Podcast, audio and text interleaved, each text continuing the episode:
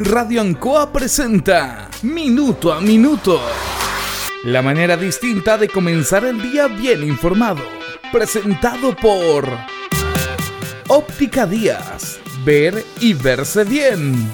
La Bellita del Baratini. Arauco Esquina Hierbas Buenas. El mejor precio y calidad. Lubricentro Maife. Todo en cambio de aceite. La consulta médica del doctor Daniel Guzmán. Siempre más cerca de usted y la Panadería del Baratini, Avenida Cardenal Silva Enríquez, al ingreso del nuevo amanecer. Aquí comienza Minuto a Minuto.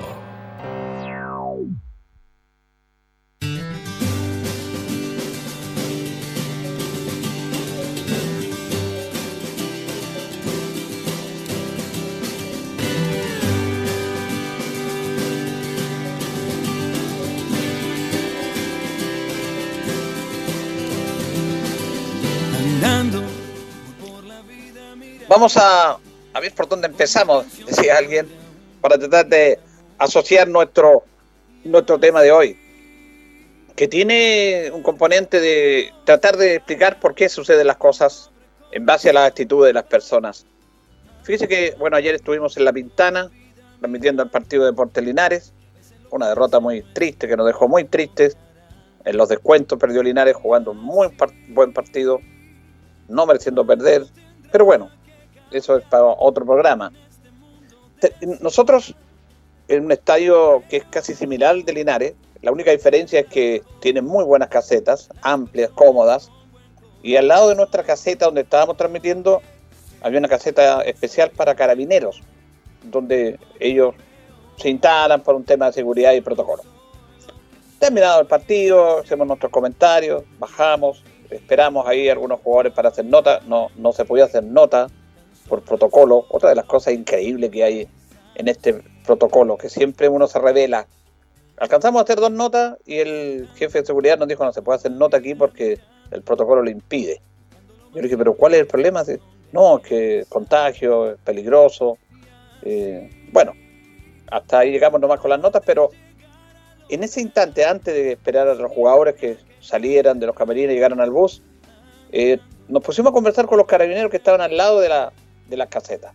Eran cuatro carabineros de fuerzas especiales y ellos ven todos los partidos Recoleta, todos los partidos Recoleta.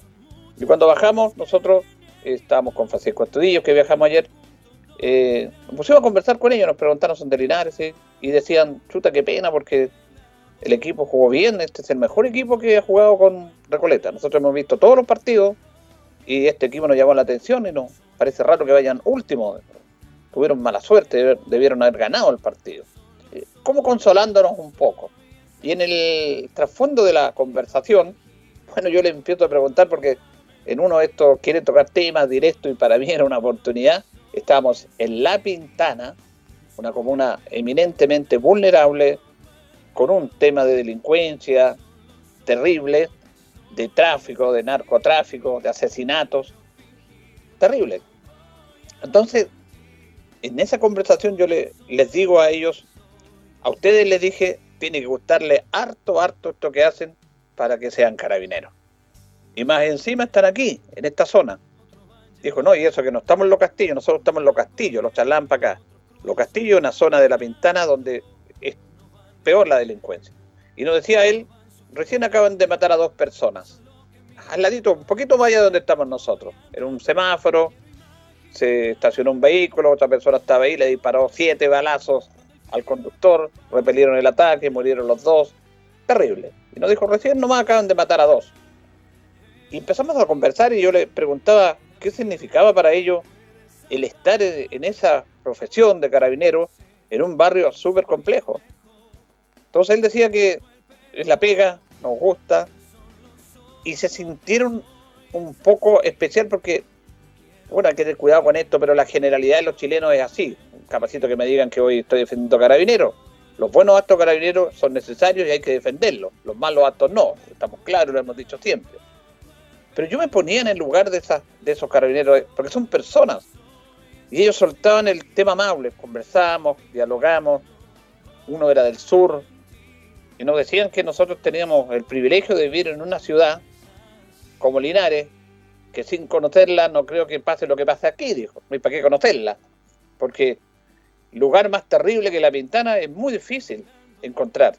Nosotros todos los días nos encontramos con, con asesinatos, con robos, con disputas, con peleas, con toma de calle, con todo. Y con eso tenemos que lidiar día a día. Y también con la posibilidad de que algún día no volvamos a nuestras casas, porque hemos tenido enfrentamientos y todo. Ellos estaban, son de carabineros especializados, pero ellos se sinceraron, tocaron el aspecto humano. Y yo le dije, la verdad que grande es lo que hacen ustedes, porque yo no estaría en el lugar de ustedes. Y se sentían bien que le dijéramos que, que motiváramos un poco. Por ahí inclusive deslizaron ese tema de quieren reformar carabineros ¿Qué, opinan?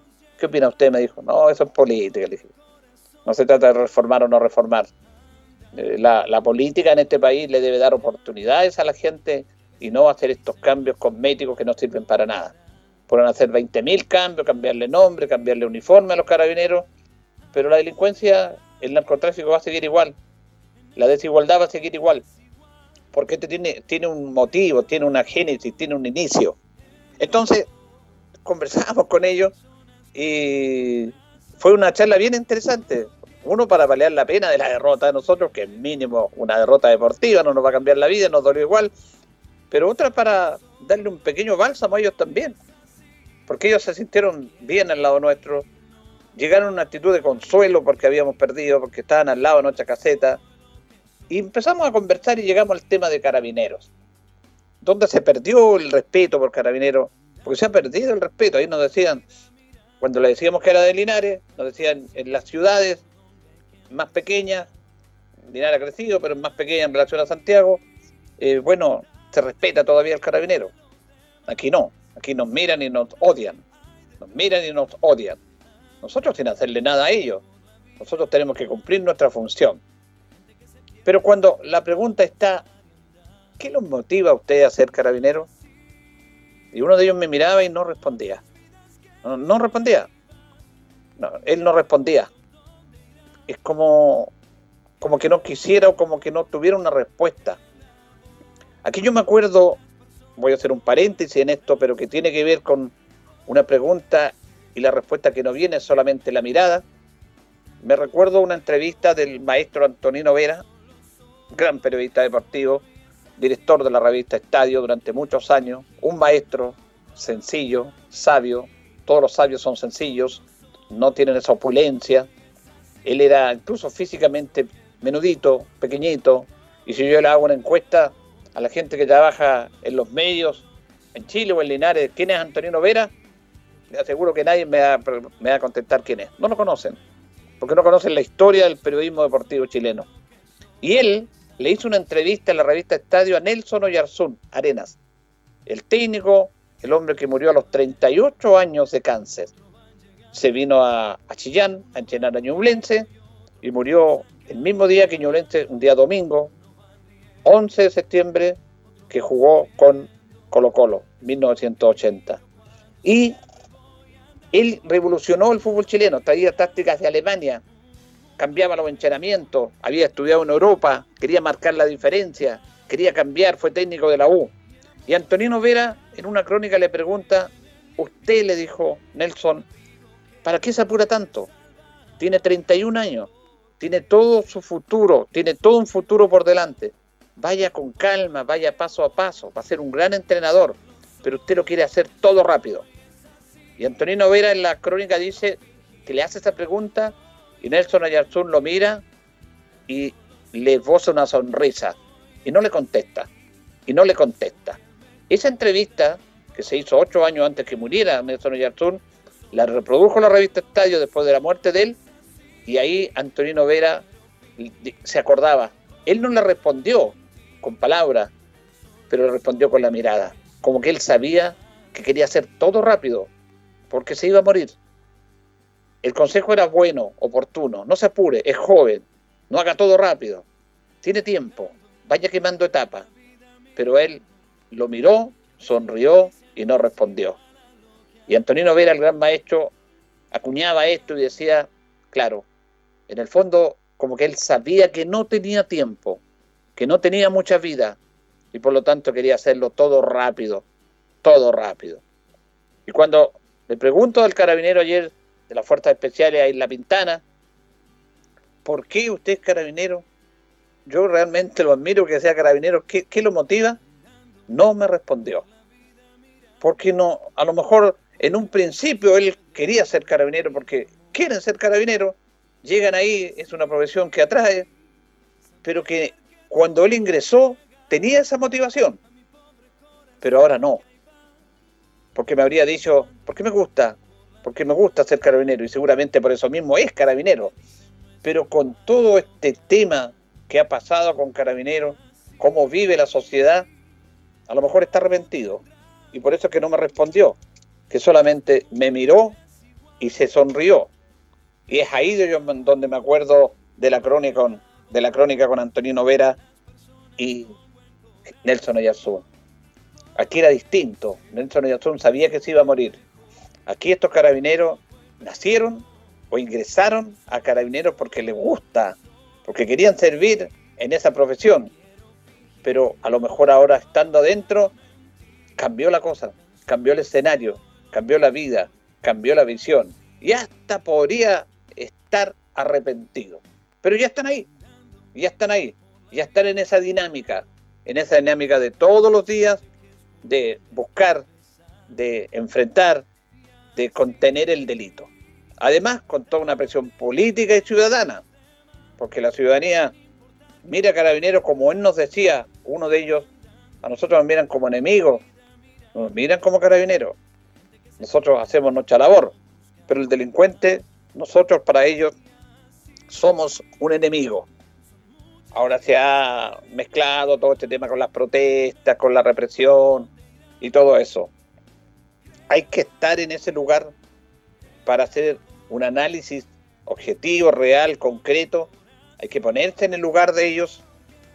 Claro que algunos salen de las normas como en todos lados, y eso tiene que ser castigado y condenado, pero vivimos un momento distinto. Ellos consolándolo a nosotros por la derrota. Y después, uno estando con ellos, aprovechando inmediatamente, como uno le gusta preguntar, le gusta... Porque para mí eso era muy bueno en el sentido periodístico. Porque estábamos en La Pintana. Y dije, chuta, ellos La Pintana, voy a preguntarle. Y fue una charla muy bonita, de 10 minutos.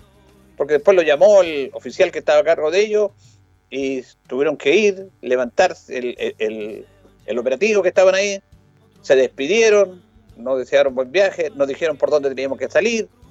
Me dijo, ¿para qué usar el GPS? Toman esta calle en México, llegan a Gabriela, cinco semáforos, mano derecha y salen a la ruta. No, nos orientaron por dónde nos veníamos. Fue una conversación muy rica con el ser humano, con la persona, que es lo que nos falta en los tiempos que vivimos.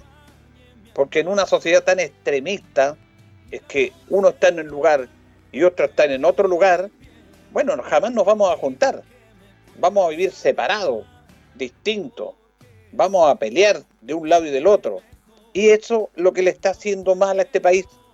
Aquí nadie tiene la verdad. Nadie tiene la verdad. Entonces, yo reflexionaba y aproveché ese momento de conversar con ellos. Pero me quedó grabado eso y me quedó esa entrevista de Antonino Vera. ¿Por qué hace todo tan rápido? Si usted tiene tiempo, le decía Néstor Noyarzún, tiene toda una vida por delante, vaya quemando etapas. Y Néstor Noyarzún lo miró y sonrió, no le respondió. Como que íntimamente sabía que no tenía tiempo. Siete años después murió. Y cuando el carabinero, la respuesta lógica era, ¿por qué me gusta ser carabinero? Cuando le pregunto, ¿y por qué usted es carabinero? Porque yo realmente admiro, yo no estaría donde está usted, lo que están haciendo y en este barrio, sobre todo en este sector. No, no respondieron. Y ahí nos preguntaban qué opinan de que quieran reformular Carabineros. O sea, le dije, no, esto es política nomás. Y ellos asintieron, asintieron. No, no, no pueden tocar estos temas, pero asintieron. La política, y movían la cabeza, los políticos decían. Porque no se trata de reformular Carabineros y todo eso. Se trata de que la política, los políticos, los que están en el poder, que utilizan fondos públicos para trabajar con políticas públicas para una mejor sociedad, bueno, se dediquen a mejorar las condiciones de los ciudadanos. Porque ahí, en ese barrio, hay una pobreza, hay una desesperanza, y no es justificar la delincuencia, hay una falta de oportunidades, hay una discriminación. Un hogar en ese barrio cuesta 10 veces menos que en otro barrio, aunque tenga un buen valor comercial. ¿Quién se va a querer ir a vivir a la Pintana? Nadie, pues. Ni siquiera los vecinos de ahí pueden vender sus casas porque nadie, sus casas pierden valor también. Porque hay una estigmatización de ese barrio, hay un estigma. Porque uno escucha la pintana y al tiro, nosotros mismos. ¿Podemos entrar vehículos de nuestro compañero Francisco? ¿Podrá estar estacionado? Sí. Podemos, seguridad. Igual uno va con un temor que esté en una esquina y le hagan una cerrona, como todos los días vemos en la televisión. Uno va con un prejuicio, pero ese prejuicio no es por el prejuicio que a veces tenemos los seres humanos. El prejuicio es en base a una realidad que se vive lamentablemente y permanentemente en la capital, en ese sector. Por lo tanto, lo que hay que apuntar no hay a reformular carabineros, es a evitar que la gente salga a las calles a protestar, salga en este tema, ¿Por qué los niños de la Pintana no van al colegio? Bueno, porque están capturados por los narcotraficantes y que les ofrecen dinero que no tienen en ningún otro lado. Se toman sectores, pagan las cuentas de la luz, del agua, de, de los vecinos, nos contaban, porque los protegen los vecinos. Hay toda una red. Y el vecino, ¿qué le interesa en estos momentos? Es comer. Algunos están sin trabajo, los hijos no encuentran trabajo, viven en ese sector, los discriminan. ¿Qué es lo más fácil para ellos? Bueno, tomar la plata de los narcotraficantes. No, les falta nada. No es lo lógico, no es lo, es lo ideal, no es lo correcto. Pero es una realidad. Y esta realidad se tiene que aceptar. Y es ahí donde está la deuda del mundo político chileno para evitar que los niños sean capturados por el narcotráfico, para que les den más oportunidades. Porque si no, se llega a lo que se vive. El nivel de tráfico de drogas, de ajuste de cuentas, de pandillas armadas. Dicen los vecinos que están durmiendo y de repente dele balazos. Balas todos los días, cruzan, se van al aire las balas. En plena pandemia, jamás bajó el nivel de violencia en la capital y en ese sector. Y claro, cuando estábamos hablando con él, y ustedes están aquí en la pintana, le dije yo, conversando la conversación, sí, dijo, hace poquito en la tarde ahora, a las cuatro, murieron dos aquí en unos semáforos mayas, en los castillos, cerquita de donde estamos. Esa es la realidad. Quería rescatar esta charla y compartirla con ustedes. Me pareció interesante reflexionar, mirar al ser humano, a la persona, no a lo que es en la institución, no condenar a todos, y lo que se condena se condena bien, si sale los márgenes se tiene que ser castigado, pero es mucho más allá de esto hay un egoísmo en el ser humano, hay un egoísmo, hay un odio, hay una confrontación que no nos lleva a nadie. Hay uno que está en un lado y otro en otro, y debemos entender, comprender, colocarlo en el lugar del otro para respetarnos y para que la sociedad funcione mejor. Pero en el último tiempo no lo hemos entendido. No lo hemos entendido.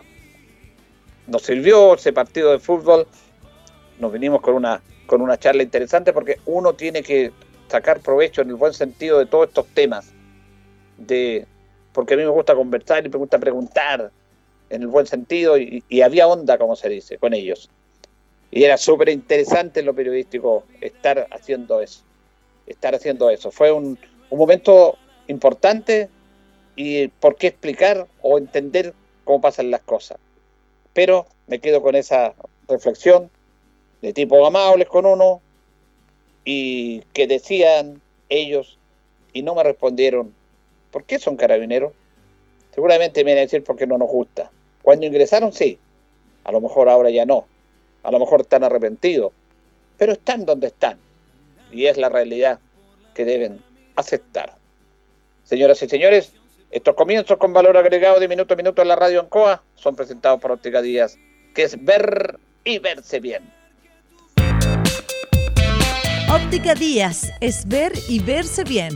Usted ya nos conoce, somos calidad, distinción, elegancia y responsabilidad. Atendido por un profesional con más de 20 años de experiencia en el rubro. Convenios con empresas e instituciones.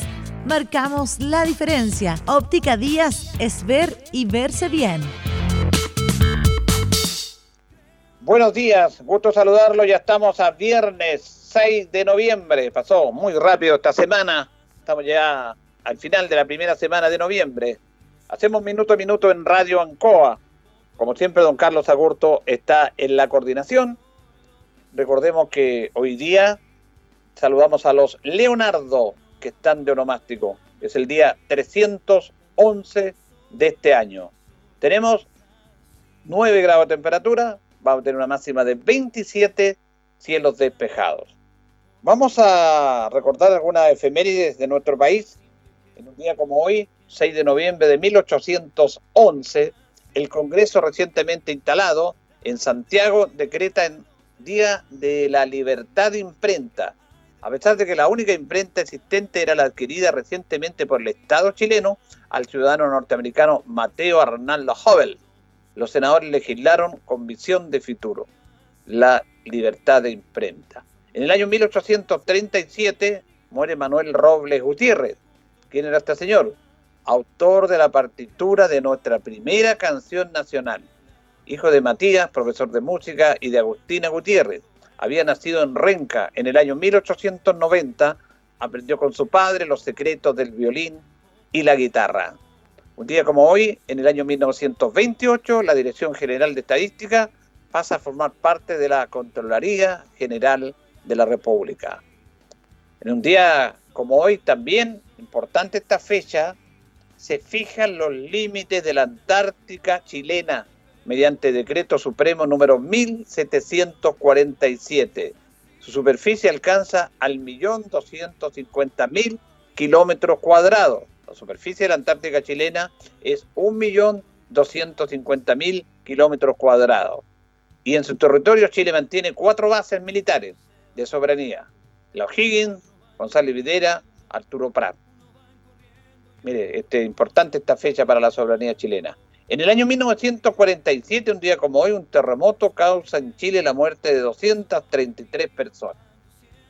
A propósito de soberanía, también es una fecha que recordar hoy día. 1965, muere el teniente de carabineros Hernán Merino Correa, en circunstancias que ni la historia, ni el tiempo, ni nadie aún han aclarado en forma total y definitiva. Muere en manos de gendarmes argentinos el caso eh, ocurrió en la localidad de Laguna del Desierto, cuando era, decían que los chilenos Laguna del Desierto era chilena, pero recuerde usted lo que pasó, que después fue quitado en un tribunal por Argentina, se perdió Laguna del Desierto. En ese lugar defendiéndola murió a manos de gendarme argentino el teniente de carabineros Hernán Merino Correa. También un día como hoy, en el año 1992, se estrena la película Palomita Blanca, de la novela del escritor Enrique Lafourcade, Palomita Blanca, la actuación de Beatriz Lápido, Bélgica Castro, Rodrigo Ureta y Luis Alarcón, todo bajo la dirección del cineasta Raúl Ruiz y también con la música de los Jaiba. La novela, que se lanzó en el año 71, llegó a tener 125 mil ejemplares agotados. 125 mil ejemplares se vendieron de Palomita Blanca de Enrique Laforcade. Eso sucedió un día como hoy. Vamos a ir a la pausa, Carlitos, y ya desarrollamos nuestros temas. Estamos en Minuto a Minuto en Radio Ancoa. Radio Ancoa. La mejor manera de comenzar el día informado. La consulta médica del doctor Daniel Guzmán siempre más cerca de usted. Se atiende por FONASA, ISAPRE, DIPRECA, CAPREDENA y particular. Se hacen lavados de oídos. El doctor Daniel Guzmán lo espera en Kutmoller 333 frente a la plaza. Lubricentro Maife, todo en cambio de aceite. Le dejamos su vehículo como nuevo. Personal calificado, una atención cercana, convenios con empresas e instituciones. Maife, el lubricentro de Linares, ubicado en Esperanza 633, entre Lautaro y Yumbel. La panadería del Baratini, el mejor pan, tortas, pasteles, brazos de reina de nuestra propia elaboración. Abarrotes, cecinas, frutas y verduras. El mejor precio y la mejor calidad. Lo esperamos en Avenida Cardenal Silva Enríquez, al ingreso del nuevo amanecer. Estamos a su servicio. Óptica Díaz es ver y verse bien. Usted ya nos conoce, somos calidad, distinción, elegancia y responsabilidad. Atendido por un profesional con más de 20 años de experiencia en el rubro. Convenios con empresas e instituciones. Marcamos la diferencia. Óptica Díaz es ver y verse bien.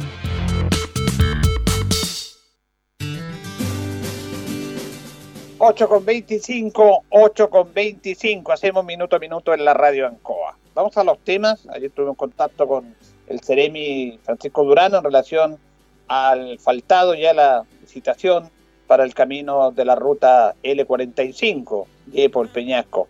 Vamos a escuchar al alcalde Mario Mesa, que se refiere a este importante apoyo para esa localidad. Perfectamente que en marzo del año 2017 vinimos junto a quien era hasta hace un día atrás concejal y luego asumió como seremi de Obras Públicas Francisco Durán. Porque esto fue un desafío, fue un desafío postergado por mucho tiempo. Después junto a la gobernadora provincial Claudia Jorquera dijimos que eh, en el segundo semestre del año 2020 se iba a publicar esta convocatoria pública. Hoy eso es una realidad. Y esto se debe, en primer lugar, yo quiero reconocer, son múltiples las organizaciones sociales, pero particularmente a todos los hombres, a todas las mujeres, a los dirigentes sociales de ambos cajones precordilleranos, pero particularmente de este cajón, que siempre han luchado por mejorías en la calidad de vida de sus vecinos, menos polvo en verano, menos barro en el invierno, han luchado por agua potable, los mismos vecinos y dirigentes que han luchado por el APR de Pejerrey, Montecillo y Los Guayes, toda la comunidad de la ruta L45, el sector Yepo Peñasco, hacia el sector de Los Guayes, merecen este reconocimiento. Gracias a ellos es que hoy se va a materializar ya en las próximas semanas el conocimiento de la empresa que va a iniciar las obras por muchos miles de millones de pesos, pero que además va a generar fuente de trabajo y va a transformar este sector en estos próximos 15 kilómetros a asfaltar en un sector con un potencial turístico tremendo y mejorando la calidad de vida de todos los vecinos de esta ruta. 12 mil millones de pesos en la inversión de este asfaltado de 16 kilómetros de la ruta L45, Yepo, el Peñasco, todo ese sector precordillerano. Vamos a escuchar a Francisco Durán, justamente, el Ceremi de Obras Públicas, que se refiere a esta obra. Bueno, estamos hoy día muy contentos y hemos escogido este lugar precisamente para poder contarle a Linares y a la provincia que en este lugar fue cuando el alcalde Mario Mesa en 2018 y le tocó a este Ceremi asumir el Ministerio de Obras Públicas, le entregó una carpeta. En esa carpeta venían varios proyectos importantes para Linares y la joya de la corona, como digo yo, era este, la publicación de la ruta L45 desde Peñasco a Retén de un proyecto por casi 12 mil millones de pesos que va a durar tres años de ejecución, va a generar por lo menos 300 fuentes de empleo, que es lo que quiere el gobierno del presidente Piñera, va a ser financiado con recursos del propio Ministerio de Obras Públicas y en realidad quisimos testimoniar en este punto la importante noticia que hoy día estamos eh, comentando. Esta licitación fue publicada en el portal, tiene plazos de, venta de, de bases de licitación y de aperturas técnicas y económicas para finales de diciembre por lo tanto, nosotros podríamos proyectar que esta obra en sí va a comenzar en los meses de abril o mayo del próximo año, cuando ya tengamos las ofertas públicas procesadas, cuando ya tengamos la empresa lista que lo va a construir. Así que es una tremenda noticia para Linares y para la provincia. Se suma a una serie de rutas turísticas que se están construyendo en la región del Maule, como son Radal Siete Tazas, Parque Inglés, hoy día las rutas M50, que son las de la costa, y el impulso que quiere dar el gobierno del presidente Piñera hoy día a la provincia de Linares tiene que ver con la ruta L45, la publicación de esta licitación que nos llena de orgullo porque es parte de los compromisos cumplidos que tenemos con la comuna de Linares. Y también estaba presente el intendente Juan Eduardo Prieto en esta actividad. Vamos a escuchar a Juan Eduardo Prieto, que también está contento con esta inversión. La licitación eh, de un trayecto de estos 16 kilómetros tan esperados por todos los vecinos del sector eh, una tremenda inversión del Ministerio de Obras Públicas, son cerca de 12 mil millones de pesos que, que se van a invertir. Esperemos que prontamente ya la licitación a partir del mes de diciembre eh, deberá estar empezando su proceso de adjudicación y ya a partir de marzo, abril ya deberán tener la obra. Dos cosas muy importantes. Va a ser un proceso durante cerca de tres años que se va a estar construyendo este tremendo trabajo, este tremendo eh, camino en los 16 kilómetros, donde va a generar empleo, que es una de las, prioridades que tenemos hoy día, y además le va a generar eh, mejor calidad de vida a todas las, personas que tanto tiempo han esperado este trayecto. Por lo tanto, muy contento está una noticia que, se anunció hoy día desde el Ministerio de Obras Públicas y en conjunto con el alcalde, en conjunto con el Ceremi y el MOB, Francisco Durán, estamos aquí para, para darle el anuncio a todos los vecinos y seguir mostrando el trabajo trabajo que está haciendo el gobierno del presidente Piñera, sobre todo en todo el tema que es la priorización de asfalto y de, construcción de caminos que es tan importante. Sí, lo comentábamos ayer con el CEREMI Francisco Durán. Este es un aporte indudablemente, contada la cantidad de dinero que se requiere para, para pavimentar. Lo decíamos, la, la conectividad es un detalle, no un detalle, sino que es un método que se usa también para medir el progreso de los países, el desarrollo de los países, la mayor cantidad de lugares que estén pavimentados. Y la verdad que en ese sentido Chile está todavía al debe. Y nos contaba que prácticamente un kilómetro de asfalto cuesta entre 100 y 150 millones de pesos. Es impresionante la cantidad de dinero que se tiene que invertir, porque es una inversión en eso, pero por eso que a veces no están los recursos. Se ha avanzado, se ha avanzado bastante en esos aspectos, pero falta, falta indudablemente conectividad que el sector rural, el sector urbano, y en eso se está trabajando. Vamos a ir a la pausa, don Carlos, y ya retornamos en otro segundo bloque. Y así tratar de La hora en Ancoa es la hora. Las 8 y 32 minutos. ¿Qué nos mueve a estar cerca de ti? Saber que la conectividad abre oportunidades y por lejos que estés, también mereces progresar. Mundo Pacífico hoy es mundo y nuestro propósito es acercar la fibra óptica a todas las personas a precio justo. Fibra simétrica de 600 megas más TV HD, 28,690 pesos por 12 meses. Contrata llamando al 600 9100 900. Bases en www.tumundo.cl. Mundo al alcance de todos. Mientras tanto en el WhatsApp de los vecinos... Vecinas, ¿quién se nota para las actividades? Hola vecinos, cualquier datito de pega se agradece. Buenas tardes vecinos, hoy pasamos a buscar las donaciones. Así es vecino, porque en Espacio Urbano somos más vecinos que nunca. Por eso creamos el programa Vecinos con Experiencia para Adultos Mayores y además grandes iniciativas que apoyan a toda nuestra comunidad. Conoce más en espaciourbano.cl y en nuestras redes sociales. Espacio Urbano, el mall de los vecinos. En CGE queremos entregarte información importante. La crisis sanitaria por COVID-19 ha afectado económicamente a muchas familias y empresas. Recuerda que si tienes dificultades con el pago de tu cuenta, contamos con distintas alternativas y facilidades para que puedas ponerte al día. Regístrate hoy para acceder a los beneficios de la Ley de Servicios Básicos. Te esperamos en www.cge.cl. Juntos con energía. Paso a paso nos cuidamos. Cada vez que salgas de tu casa, cuenta hasta 3. 1. Usa mascarilla. 2. Lávate las manos. 3. Mantén la distancia física. Cuenta hasta 3 cuando salgas a comprar, hacer un trámite, a la feria o pasear a tus mascotas. Y cuidémonos entre todos. Infórmate sobre el estado de tu comuna en gov.cl slash paso a paso. Esta pandemia solo la superamos juntos. Ministerio de Salud, Gobierno de Chile. Atención región del Maule. Ya llegó el segundo llamado del año para postular al subsidio habitacional con Inmobiliaria Independencia. Si eres de Talca, Curicó, San Javier o Linares, no dejes pasar esta gran oportunidad. Postula con nosotros y llévate gratis un bono de hasta 70 UF para tu postulación. Acércate hoy a nuestras salas de venta o infórmate en www.cindependencia.cl. Te vamos a acompañar en todo el proceso de postulación. Inmobiliaria Independencia, 30 años transformando en propietarios a los maulinos. Ni golpes que duelan, ni palabras que hieran. No más violencia contra la mujer y nuestros adultos mayores. Si eres víctima o testigo de algún hecho de violencia, denuncia al 800-800-270. Nueva línea telefónica de la Municipalidad de Linares destinada a entregar apoyo y asesoría jurídica gratuita a quienes sufren de vulneración de sus derechos. Llámanos al 800-800-270 que ya se encuentra disponible las 24 horas del día y los 7 días de la semana. Mujeres y adultos mayores de la comuna, luchemos juntos contra la violencia intrafamiliar. Es un consejo de su municipalidad. Linares, Corporación Municipal. Tú nos impulsas. Radio Ancoa. 25 minutos nos separan de las 9 de la mañana en esta visión de día viernes 6 de noviembre. Hacemos minuto a minuto en Radio Ancoa.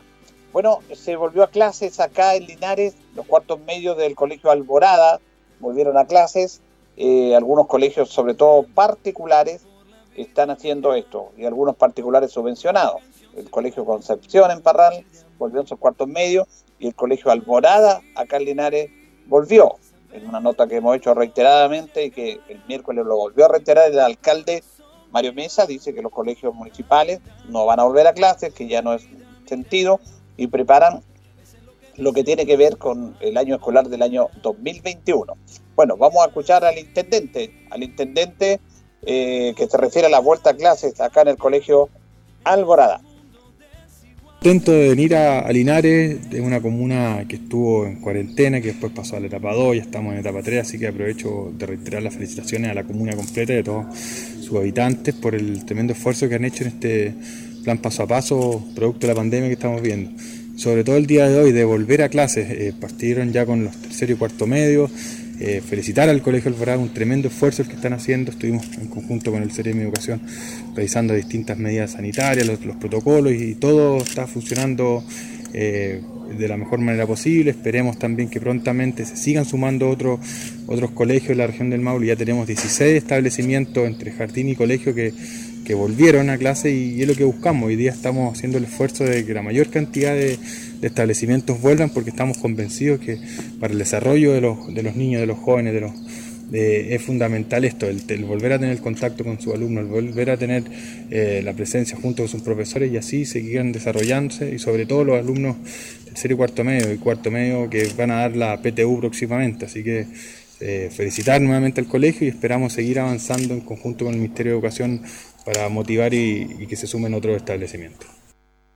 Bueno, también estaba presente en esa actividad el Ceremi de Educación Carlos Azócar. Carlos Azócar eh, destaca los protocolos del Colegio Alborada en esta vuelta a clase.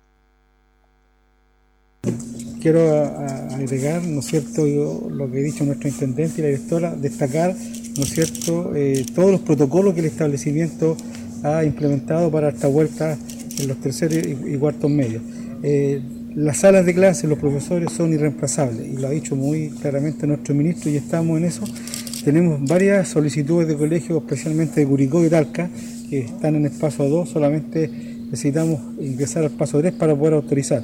Eh, los, los protocolos, la, la orientación están dadas, los establecimientos ¿no cierto? Están en el sistema de tal manera que es muy fácil poder eh, bajarla y poder aplicarla. La mayoría tenido asesoramiento de las mutuales, de gente especializada en temas de seguridad, por lo tanto solamente apelamos ¿no es cierto? A, la voluntad y al deseo también de los profesores de poder ayudarnos en volver ¿no es cierto? en aquellos lugares donde están las condiciones sanitarias poder, poder hacerlo. Eh, estamos conversaciones constantemente con el intendente, con los alcaldes, con los sostenedores y esperamos, ¿no es cierto?, eh, en las dos primeras semanas de noviembre tener ojalá al menos 30 colegios funcionando en nuestra región. Así es. eh, este colegio particular, particular es el único colegio particular del Linares es el Alborada, tercero y cuarto medio volvieron con las medidas de protocolo. Recordemos que esta vuelta, como lo ha dicho el ministro también, es voluntaria, de acuerdo a las especificaciones de los diferentes colegios. En esto también el día miércoles que conversábamos con el alcalde, un apoderado le hizo la consulta específicamente del Liceo Valentín Letelier de la posibilidad de que haya una ceremonia de la licenciatura que se puede hacer ahí. porque los cuartos medios se van a licenciar, están haciendo sus clases por online y ellos están viendo la posibilidad de hacer una licenciatura, en una fecha tan importante para los jóvenes que es la licenciatura en la enseñanza media. Ahora, el alcalde respondió que tiene que ver con un tema que tienen que ver los directores de los establecimientos educacionales, la comunidad educativa, los padres apoderados, en base a la consulta, lo que digan los padres, y si se logra un consenso en esos diálogos y manteniendo las distancias y todo lo correspondiente a los protocolos, se podría hacer. Pero no es que la alcaldía tenga la potestad, sí o no. Tiene que ver, y me parece bien, de un diálogo que salga de los padres apoderados y de la comunidad educativa, de, los rectores, de los profesores. Van a, van a tener que verlo ellos, si, si puede ser o no. Pero se puede consensuar, se puede conversar. Así que eso está en manos justamente de la misma comunidad educativa, si pueden haber o no licenciatura, específicamente en el caso del Liceo Valentín Letelier, y me imagino que en todos los otros establecimientos, que tiene que ver con una conversación, un consenso entre todas estas comunidades, la comunidad educativa y los padres y apoderados.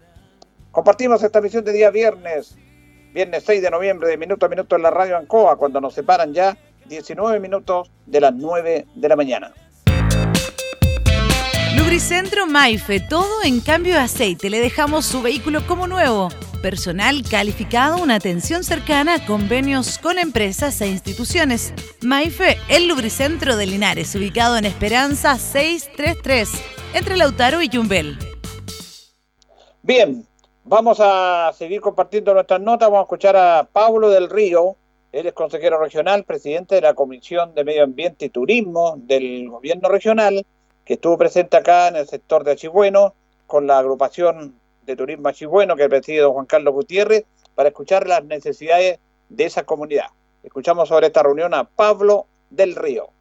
Bueno, la verdad que nosotros hemos venido para levantar una necesidad acá en un grupo de personas, de empresarios, de emprendedores que lo están pasando muy mal a propósito de la pandemia. Eh, sabemos que los recursos del Estado no están llegando a todos. Han llegado a algunos grandes empresarios o algunos muy pequeños, pero hay personas que quedan en tramos medios que no reciben ningún tipo de ayuda. Y cuando ellos se quieren levantar y cuando ellos quieren abrir sus negocios tienen que implementar medidas de higiene que son muy costosas. Nosotros vamos a proponer en la Comisión de Turismo que podamos inyectar recursos, que podamos levantar un nuevo proyecto en este sentido. Vamos a hablar con el intendente y esperemos que tenga una buena acogida al menos desde la comisión que me toca presidir, creo que van a estar las voluntades de los consejeros regionales para empujar una iniciativa de, esta, de este tipo.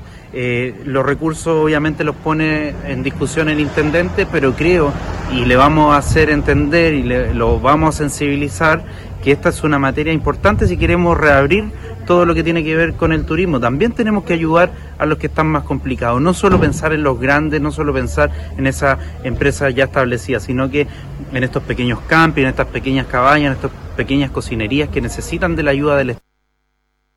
Necesitan de la ayuda del Estado y por el tema del turismo también. Vamos a escuchar a Juan Carlos Gutiérrez, la que está sin número, Carlito. Juan Carlos Gutiérrez, él es presidente de la agrupación de turismo Chibueno, sobre la presencia del consejero Pablo del Río y para poder apoyarlos.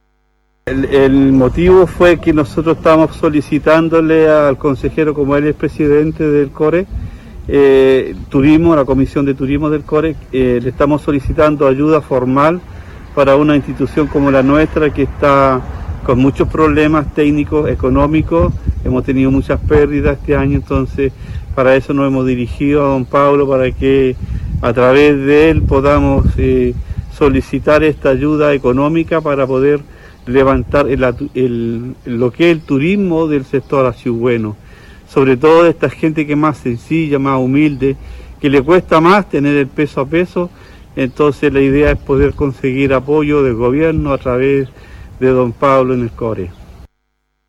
Bueno, eh, claro, recordemos que Pablo del Río es presidente de la Comisión de Turismo y Medio Ambiente, pero también es candidato a gobernador regional.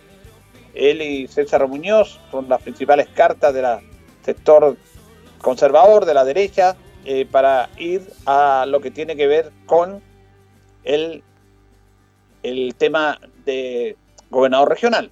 Así que ellos igual están ahí apoyando a estas organizaciones. Han, han, sufrido bastante el comercio, el turismo.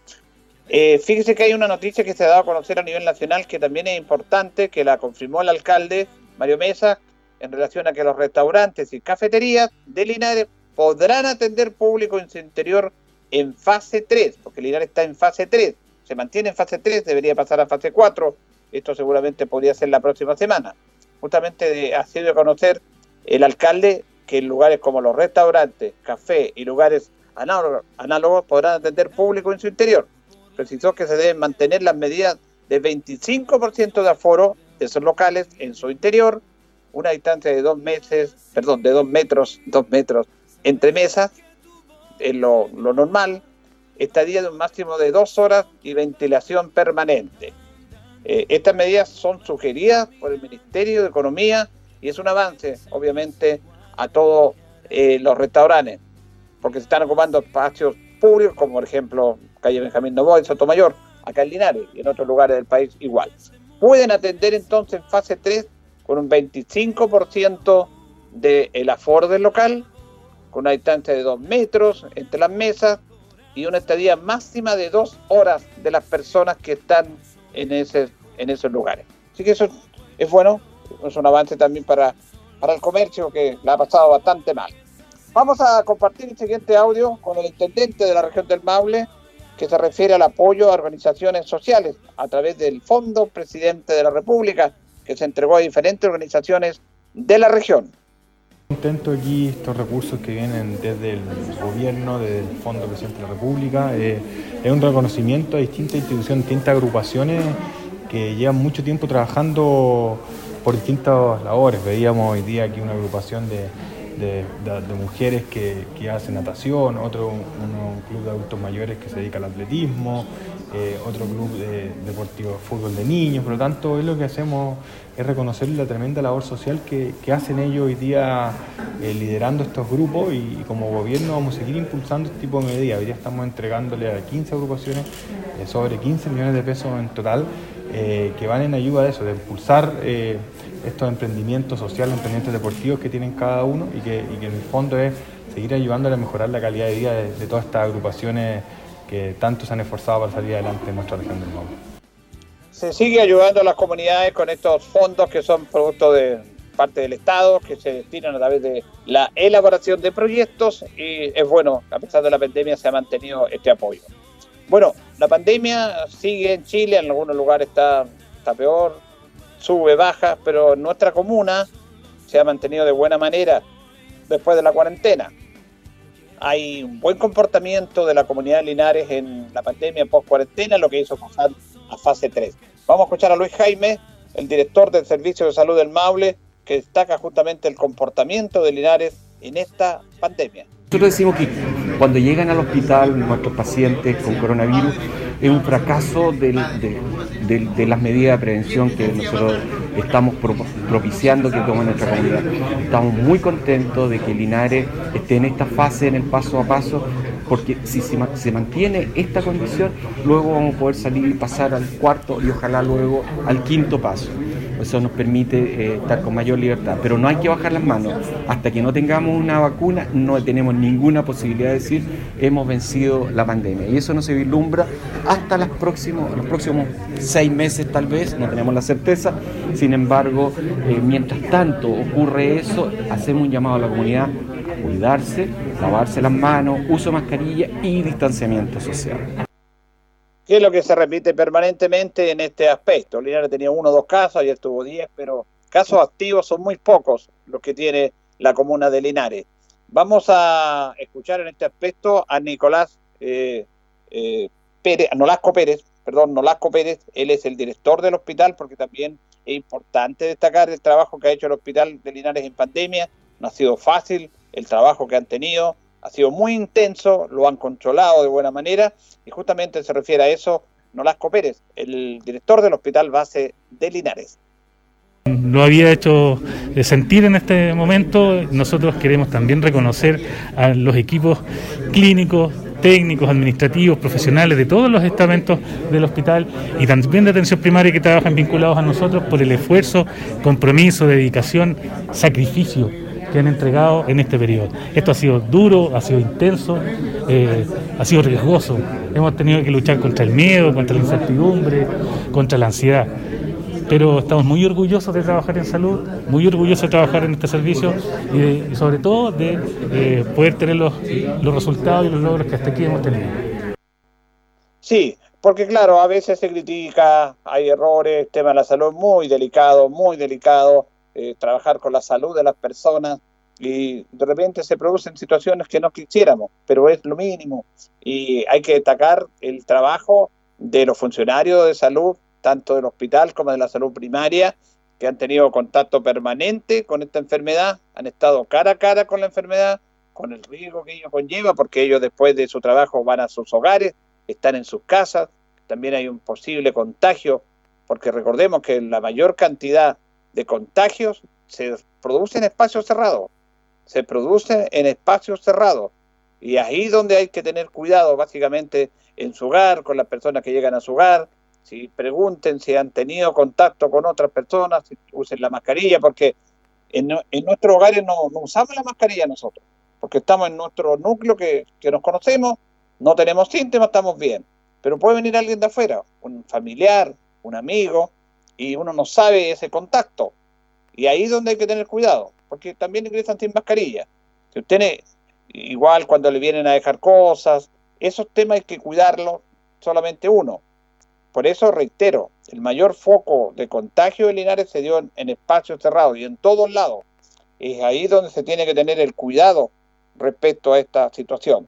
Por eso destacar el trabajo del Hospital de Linares, que, que en momentos cuando estaba súper complejo esto, mayo, junio, julio, fueron meses muy difíciles, eh, no colapsó nuestro hospital. Afortunadamente, hizo un trabajo intenso y eso hay que, hay que reconocerlo también con el apoyo que se le entrega a ellos. Bueno, vamos a compartir el siguiente audio con Antonieta Castro. Eh, nosotros el día martes hablamos de esta alcaldía territorial, que es un movimiento que se lanzó el lunes pasado en la Plaza de Armas, en el cual, un grupo de, jóvenes, de instituciones transversal, está trabajando para llevar candidato a alcalde, a concejales a todas las elecciones que se nos vienen, constitucionales también, para estar presente eh, en una forma paralela a los partidos políticos tradicionales que todos conocemos. Esta alcaldía territorial pretende también que las personas que no están en el mundo político y que quieren llegar a través de un cargo un cargo político de elección popular puedan ser partícipe de esto. Y son jóvenes, me parece bien también. Escuchamos entonces a Antonita Castro que se refiere por qué está presente en esta alcaldía territorial. Prácticamente yo creo que es eh, el, proyecto, la tónica del proyecto, porque el proyecto nace a partir de, las demandas sociales y recoge, eh, recoge todas esta- estas problemáticas, estas inquietudes que ha, plantado, ha planteado la ciudadanía respecto a, cómo se está formando Linares, a cómo se está gestionando Linares, y, y este proyecto recoge esas dudas, esas inquietudes, y lo que quiere de alguna forma es levantar una alcaldía territorial que sea representativa de lo que pensamos las linarenses y los linarenses respecto a diversos temas eh, en nuestra ciudad. Y usted es joven porque a veces los jóvenes se les critica en el último tiempo de no querer participar mucho en este tema político, pero ahora esto se ha explosionado. ¿Por qué usted como joven le motiva a participar acá? Porque yo creo que eh, es, es básicamente entender la política desde una perspectiva distinta y entenderla fuera de los partidos políticos. Eh, generalmente cuando la gente habla de política subentiende que estamos que tenemos que hablar necesariamente de los partidos políticos y eh, yo creo eh, necesariamente que hablar de política es hablar de cómo queremos construir eh, un proyecto de vida comunitario. Y como y como últimamente eh, los, eh, yo creo que la ciudadanía en general ha despertado un poco y ha dicho oye yo no, no estoy de acuerdo con esto a mí me gustaría que se incluyeran mis dudas o mis inquietudes o mis consejos respecto a esto y eso ya es política. O sea lo que usted y yo estamos conversando ahora ya estamos haciendo política. Yo creo que los jóvenes hace rato despertaron un poco de eso eh, se dieron cuenta de que hablar de política no necesariamente tiene que ver con los partidos políticos sino que tiene que ver con la capacidad organizativa y con la capacidad que tenemos de expresar nuestro, nuestras reflexiones nuestros puntos de vista de cómo queremos ser ciudadanos. Y cambiar los paradigmas del esquema tradicional que está la política establecida en nuestro país, de un sector de otro sector que han dominado prácticamente todo lo que es el aspecto ejecutivo, el gobierno, la autoridad. Exacto, el clientelismo político al que nos tienen acostumbrados hace más de 30 años, ¿cierto? Donde, donde estamos que aquí, que la, que la concerta, que la derecha y que al final sabemos que en entre ellos se tiran la pelota y que entre ellos eh, solamente eh, forman cierto el poder y, tratan de, resguardar sus derechos sin considerar generalmente a la ciudadanía. Yo no quiero decir que, durante estos 30 años no ha pasado nada, pero pucha, o sea, han sido cosas igual de que, todavía nos tienen en, pensiones bajísimas, donde los derechos de las mujeres también están siendo pasados a llevar, los derechos de las mujeres, las disidencias sexuales. Y un montón de cosas más que están mal y que yo creo que se ha demostrado que, la ciudadanía quiere participar, que la ciudadanía quiere, quiere, quiere forjar eh, comunidad.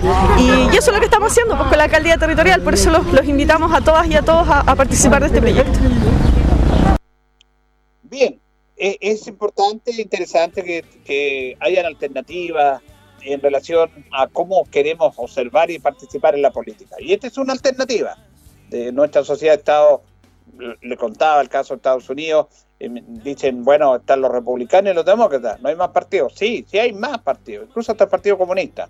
Pero cuando votan, no aparecen mucho porque no tienen mucha representatividad. Lo que, lo que se absorbe el mundo político en Estados Unidos es republicano, ligado al conservadurismo, a la derecha, y demócrata. Acá en Chile, derecha, izquierda, centro izquierda, o Chile Vamos, Nueva Mayoría, eh, póngale el nombre que quiera. Pero hay más partidos, hay más bloques, claro, y cuesta abrir un espacio. Esto no es un espacio que se va a dar de un día para otro, es un tiempo de trabajo, es proyectos en el cual se quieren involucrar distintas opciones para manejar y visualizar un programa político en el país. Y aquí está instancia, yo conversaba con ellos, tengo otras notas que son muy interesantes que la voy a dar la próxima semana. Esto es transversal, no se trata de derecha, de izquierda, no.